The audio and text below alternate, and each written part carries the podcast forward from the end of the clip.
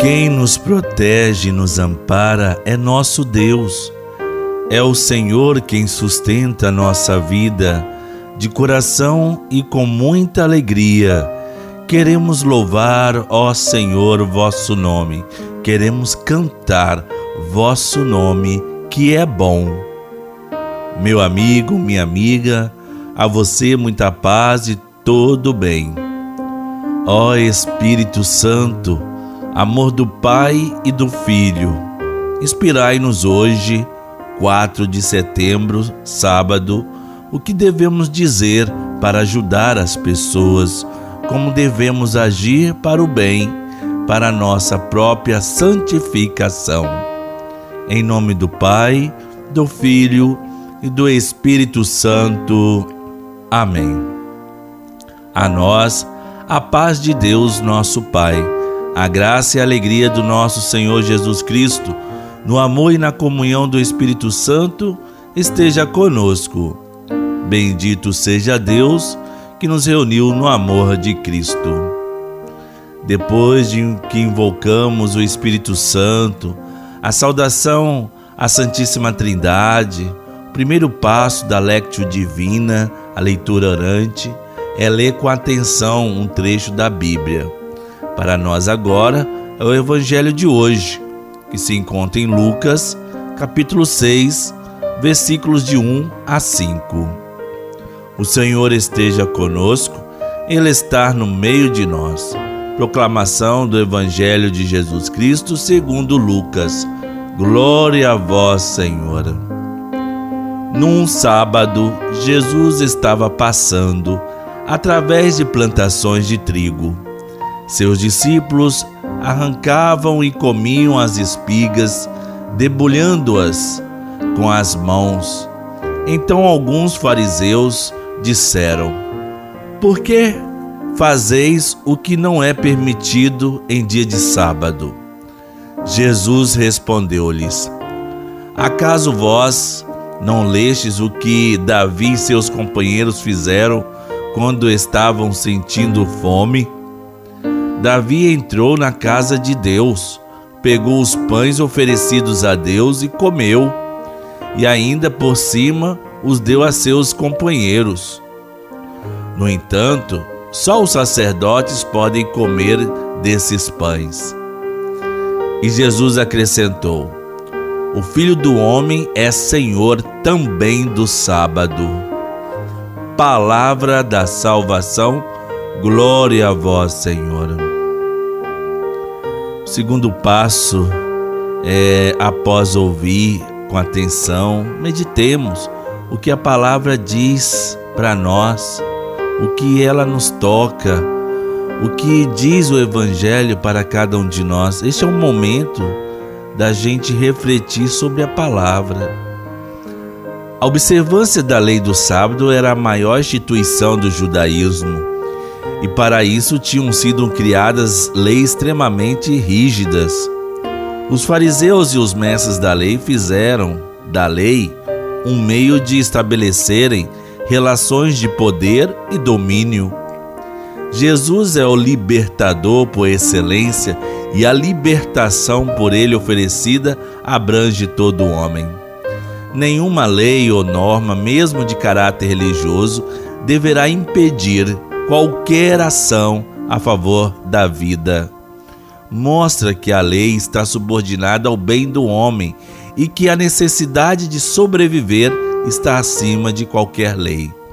Jesus critica severamente os escribas e fariseus porque eles desprezavam os preceitos mais importantes da lei: a justiça, a misericórdia e a fidelidade. Jesus se arroga um direito.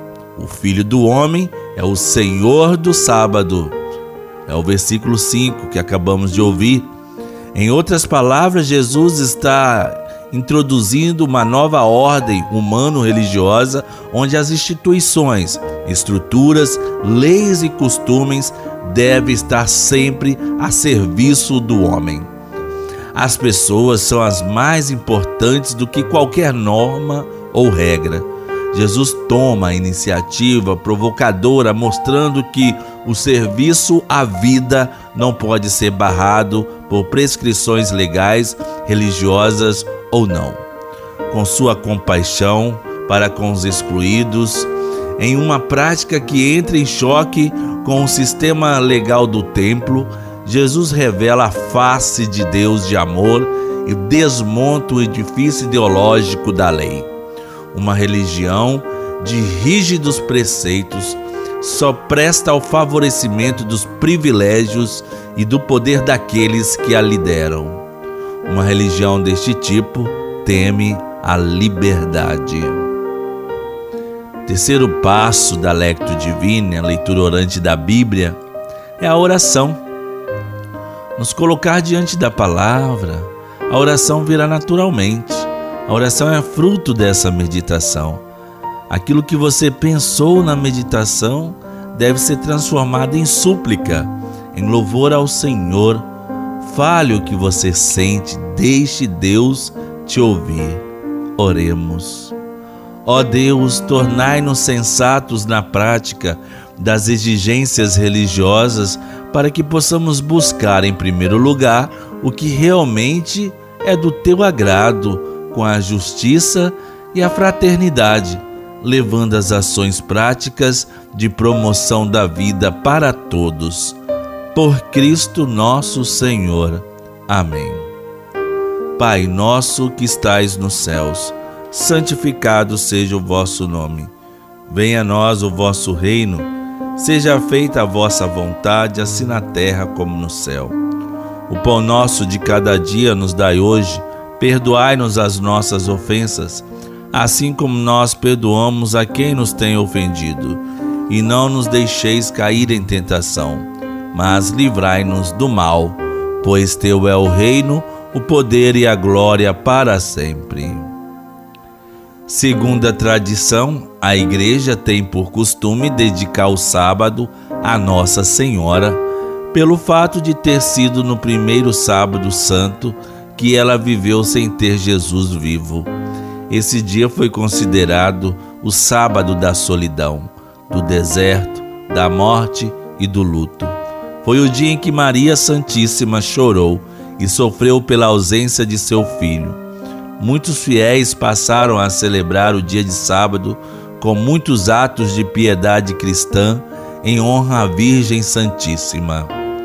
Ave Maria, cheia de graça, o Senhor é convosco.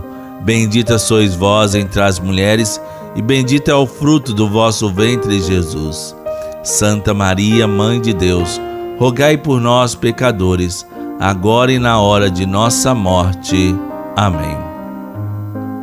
Nosso auxílio está no nome do Senhor. Que Deus nos abençoe e nos guarde que Ele nos mostre a sua face e se compadeça de nós. Que volte para nós o seu olhar e nos dê a paz. Abençoe-nos o Deus misericordioso, Pai, Filho e Espírito Santo. Amém. Por fim, o quarto passo, permita que o Espírito Santo de Deus te conduza neste momento de contemplação. Qual o meu, o seu novo olhar a partir da palavra? Devemos nos empenhar diariamente para colocar em prática a palavra de Deus. É o momento de dar frutos a partir da palavra. O segundo mandamento da igreja pede para guardar o domingo e dias santos. Esse guardar quer dizer dedicar a Deus. Os fiéis devem de participar da missa no domingo. É claro que por motivos muito sérios, por exemplo, a doença, cuidado com bebês, a pessoa pode participar da Santa Missa em outro dia da semana. Portanto, você que é católico, capriche no seu domingo. Faça dele um presente para Deus. A recompensa será, sem dúvida, uma semana abençoada. É por isso que Jesus ressuscitou no primeiro dia da semana. Se fizermos isso, teremos a graça e a bênção de Deus para toda a semana que se inicia. No amor de Santa Rita, nunca estaremos sozinhos.